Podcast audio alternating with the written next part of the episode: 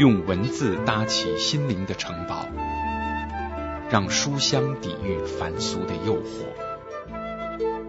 读书人。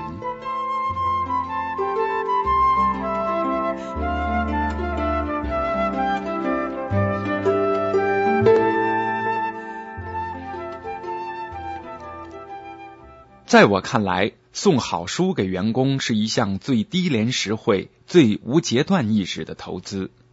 庄淑芬，奥美友情，读书这一件事，一个企业领袖的处世哲学，一位婉约女性的心情故事，兼容并蓄，交织感性理性，无常商界，一片友情天空。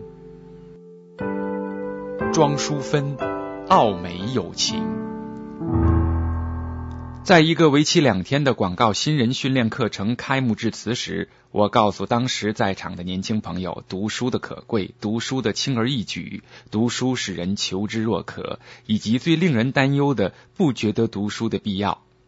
我也列举了当年专业书籍的稀有罕见，一有不错的书，朋友之间争相走告，影印存档，尤其是原文书。囫囵吞咽记下，当时不知是否有用，日后却证实得来全是功夫的知识。一九九五年仲夏，我见到了第一次来台湾演讲行销传播的西北大学教授舒慈，他的两本著作在台湾地区均有出版。我告诉他，七十年代末八十年代初时，读他的第一本英文著作是透过全录影印本拜读的。舒慈教授以长者幽默的口吻回答。我只要确保你现在已有一本原版的书就可以了。直到如今，我仍然保有那本自以为当年寒窗苦读象征的影印书。虽说如此，我并非唯一的读者。在那个资讯与书籍仍然封闭的年代，我和一般同行好友都是不分你我，影本共读，取之不易的知识。台湾地区的出版业如今是多么的蓬勃发展，连书籍贩卖的通路也都是那般的头角峥嵘。走一趟稍具规模的书店，一个人几乎可以找到心中想看的任何书籍，专业或非专业，原创或翻译，硬性或软性，大人或小孩，男性或女性，包罗万象，琳琅满目。而讲究陈列摆设的大型书店，更是不惜重资规划了令人流连忘返、为之神秘的书香空间。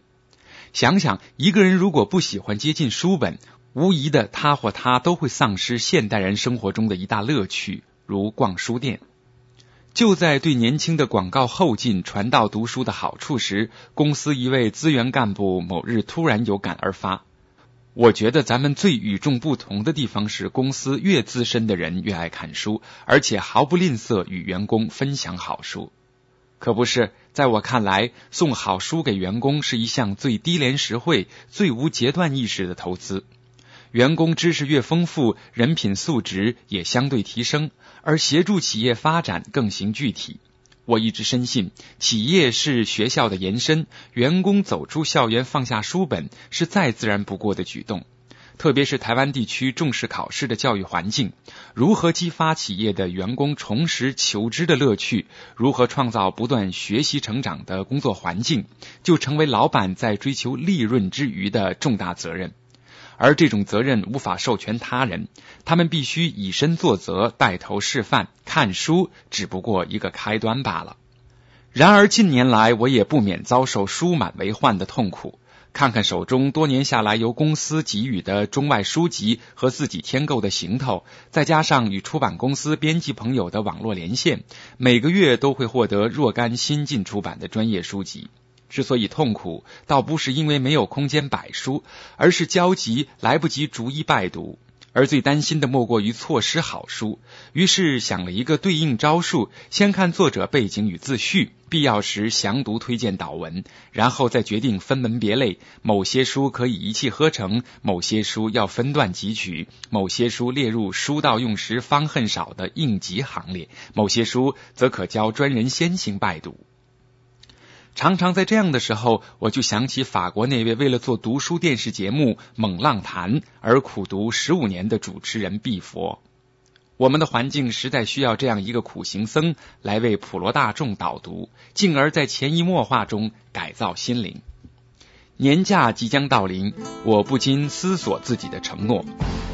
每年长假时看一本洗涤心灵的好书，现实的自我要放假了，沉潜心底的那位可要出来透透气了。Washed my face in the rivers of empire. Made my bed from a cardboard crate. Down in the city of court. No news, no new regrets. Tossed a Susan B over my shoulder and prayed it would rain and rain, submerge the whole western states. Call it a last fair deal with an American seal